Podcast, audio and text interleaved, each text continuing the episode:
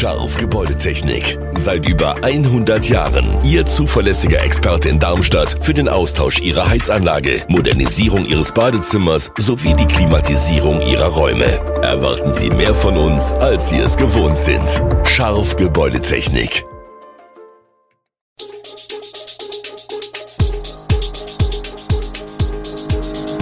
Gude, unser morgendliches News Update. Das Wichtigste aus Südhessen für Sie im Überblick. Guten Morgen aus Darmstadt an diesem 16. Juni. Wie oft wurde in Südhessens Testzentren betrogen, Urteil gegen einen südhessischen Guru und E-Bikes überholen unmotorisierte Fahrräder. Das und mehr gibt es heute für Sie im Podcast. Die juristische Aufarbeitung der Corona-Pandemie und der Verhältnismäßigkeit politischer Maßnahmen begleitet die Gegenwart noch immer. Dazu zählen auch die Testzentren. Wie oft in Südhessen bei Abrechnungen seit Inkrafttreten der Corona-Testverordnung 2021 strafbewehrt betrogen wurde, ist weiterhin eine der großen Unbekannten. Darmstadts Oberstaatsanwalt Robert Hartmann geht von Delikten im niedrigen zweistelligen Bereich aus, wobei er keine exakte Anzahl wiedergeben könne. Prominentester Vorfall in Südhessen war Ende November 2022 die Festnahme zwei Rossdörfer, die als Betreiber von 39 Testzentren gewerbsmäßigen Abrechnungsbetrug begangen haben sollen. Zwölf dieser Zentren standen in Darmstadt, weitere quer über den Landkreis Darmstadt-Dieburg oder Odenwaldkreis verteilt. Wann es zu einem Prozess gegen die damals 26 und 29 Jahre alten Männer kommt, sei noch nicht absehbar. Die Beschuldigten seien weiter in Untersuchungshaft. Hoch über dem Fischbachtal in Südhessen liegt Lichtenberg mit dem Schloss.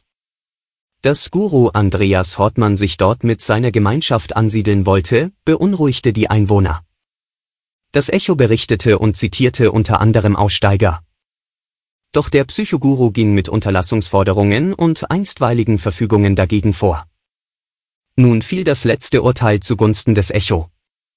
Das Bundesverfassungsgericht hatte bereits im Januar dem Echo den Rücken in seiner Berichterstattung über Guru Hortmann gestärkt. Es hatte beschlossen, dass nicht nur die eigene Meinung besonderen Schutz genießt, sondern auch die Presse in ihrer Berichterstattung wiedergegebene Meinungen anderer Personen in der Regel nicht begründen müsse.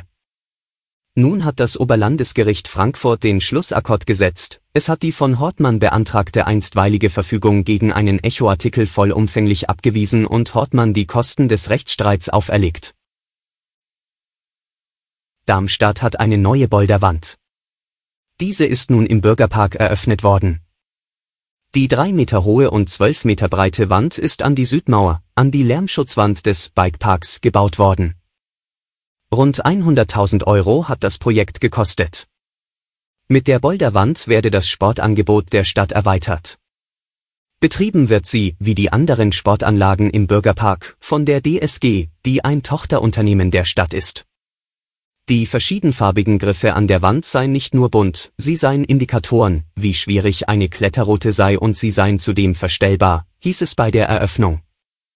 Überhänge sorgen auch für anspruchsvollere Kletterpartien. Sollte eine Person abstürzen, gebe es einen speziellen Fallschutz mit Kies. Die Stadt betrachtet die Boulderwand als eine Bereicherung des Sportangebots im Bürgerpark. Wenn vom 21. Juni bis 8. Juli in Rumänien und Georgien die besten Kicker unter 21 Jahren ihren Europameister ermitteln, wird Filip Stojilkovic dabei sein. Der Stürmer des SV Darmstadt 98 steht im Kader der Schweizer für die U21 EM und trifft im Rumänien zunächst auf Norwegen, Italien und Frankreich. Der Stürmer freut sich, bereits zum zweiten Mal in Folge mit der U21 zu einem großen Turnier zu fahren und dass er dort in diesem Jahr den SV Darmstadt 98 im Schweizer Nationaltrikot repräsentieren darf. Derzeit befindet sich Stojilkovic mit der U21 im Trainingslager in Zell am Ziller in Österreich. Am Freitagabend, 18 Uhr, kommt es dort unter Ausschluss der Öffentlichkeit zu einem Testspiel mit der deutschen U21-Auswahl. Am kommenden Montag geht es dann für Stojilkovic und sein Team nach Rumänien. Experten gehen davon aus, dass E-Bike-Stückzahlen im Laufe des Jahres erstmals an unmotorisierten Fahrrädern vorbeiziehen werden. Für das gesamte Jahr prognostiziert die Branche einen Absatz von 2 Millionen E-Bikes. Das wären etwa 10 Prozent weniger als im Spitzenjahr 2022. Generell hat die Fahrradbranche durch die Pandemie einen gewaltigen Boom erlebt. Probleme bei den Lieferketten sind mittlerweile ausgestanden.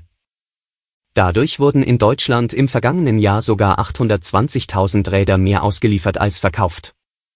Der durchschnittliche Verkaufspreis lag im vergangenen Jahr inklusive Mehrwertsteuer bei 500 Euro für ein normales Rad und 2800 Euro für ein E-Bike. Insbesondere bei den Mountainbikes und bei Lastenrädern sind die motorisierten Modelle gefragt. Die Ansprüche der Kunden sind höher. Starker Akku, gute Federung, App-Anbindung, stabile Komponenten und eine lange Lebensdauer stehen auf Liste der Käufer ganz oben. Alle Infos zu diesen Themen und noch viel mehr finden Sie stets aktuell auf www.echo-online.de. Gute Südhessen ist eine Produktion der VRM von Allgemeiner Zeitung, Wiesbadener Kurier, Echo Online und Mittelhessen.de. Redaktion und Produktion die NewsmanagerInnen der VRM. Ihr erreicht uns per Mail an audio.vrm.de.